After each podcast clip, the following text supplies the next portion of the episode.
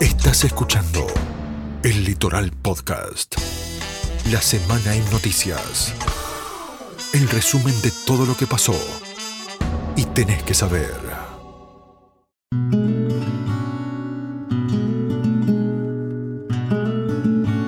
Domingo 12 de septiembre se realizan las primarias abiertas, simultáneas y obligatorias en las que van a quedar definidas las candidaturas para las elecciones generales del 14 de noviembre. Desde el Gobierno Nacional se dispuso que el transporte urbano e interurbano sea gratuito durante la jornada electoral para que la ciudadanía pueda concurrir a votar, medida a la que adhirió el gobierno provincial. El próximo día domingo va a haber durante todo el día transporte gratuito. Obviamente eso eh, se va a compensar a las empresas por, por, la utilización de los servicios, pero también le vamos a exigir que cumplan determinada frecuencia. La, en realidad la frecuencia establecida tanto por el gobierno nacional como por el gobierno provincial tiene que ver con los días, eh, la frecuencia de un día sábado.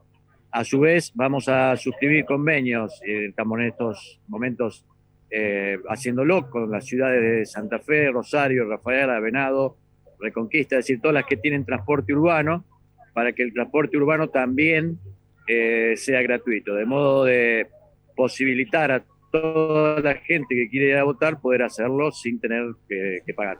Se mantiene el pronunciado descenso en el número de casos nuevos de COVID-19 y en la paulatina disminución en la cantidad de camas ocupadas por los pacientes infectados. No obstante ello, para la jornada electoral del domingo 12 de septiembre, se formularon algunas consideraciones en torno a la prevención desde el Ministerio de Salud. Recordar que es importante mantener la distancia social, el uso correcto de barbijo, llevar preferentemente su lapicera propia, no cerrar el sobre con saliva, y cumplir con todas las normativas tratando de esperar en lugares abiertos, que son algunas de las claves fundamentales para sufragar sin riesgo. La violencia en Rosario ocupó la atención de todos los medios nacionales. En solo 24 horas se produjeron seis crímenes vinculados a las mafias del narcotráfico. Esto motivó una serie de reuniones en los distintos niveles del Estado para enfrentar esta situación. Después de uno de estos encuentros, habló el gobernador de la provincia, Omar Perotti. Hay una decisión tomada, que es cortar los vínculos con el delito. Situación que claramente no pasaba. Situación que nos lleva a que haya un cambio profundo. Cambio que todavía en lo diario no queremos, no creemos todavía que tenga la dimensión que deseamos. Sin duda que ustedes están observando y viendo cosas que no pasaban. Esto es una bola de nieve que fue creciendo y nosotros tomamos la decisión de empezar a achicarla. Decisión tomada y que no tiene vuelta atrás.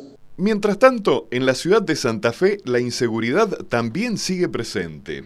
Por ejemplo, en la sede de la Liga Santafesina de Fútbol, ubicada en Corrientes al 3000, dentro de la zona céntrica, tres delincuentes armados protagonizaron un violento asalto.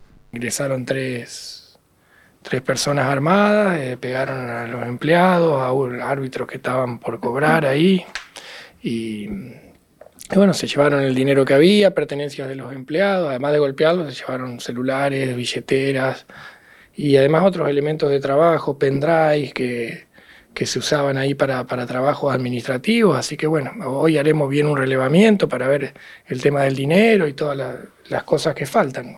El Tribunal de Enjuiciamiento de Magistrados de la provincia de Santa Fe admitió la denuncia presentada y suspendió al juez Rodolfo Mingarini. Este último tiempo, en reiteradas oportunidades, manifestaciones frente al Palacio de Tribunales habían reclamado el juicio y la destitución del juez Mingarini, acusado públicamente de liberar a un presunto abusador por usar preservativo.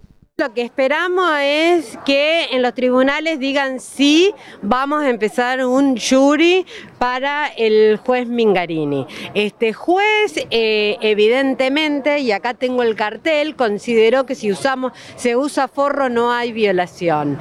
Después de esto, de la admisibilidad, vendría el jury y lo que nosotras esperamos es la destitución. El sueño del servicio domiciliario de agua potable en Colastiné Sur parece estar más cerca de ser una realidad.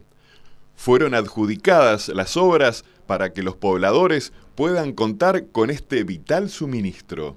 Se firmó ya el, se adjudicó a la empresa Pilati Sociedad Anónima la, la obra del agua potable para Colastiné Sur.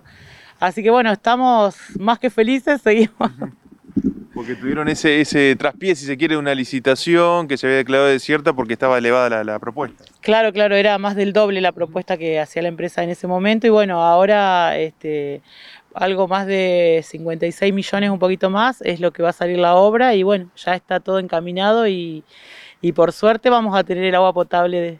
Seguramente muchos de estos temas tendrán su continuidad en los próximos días, pero eso será motivo para un nuevo encuentro fue una producción exclusiva del Litoral Podcast.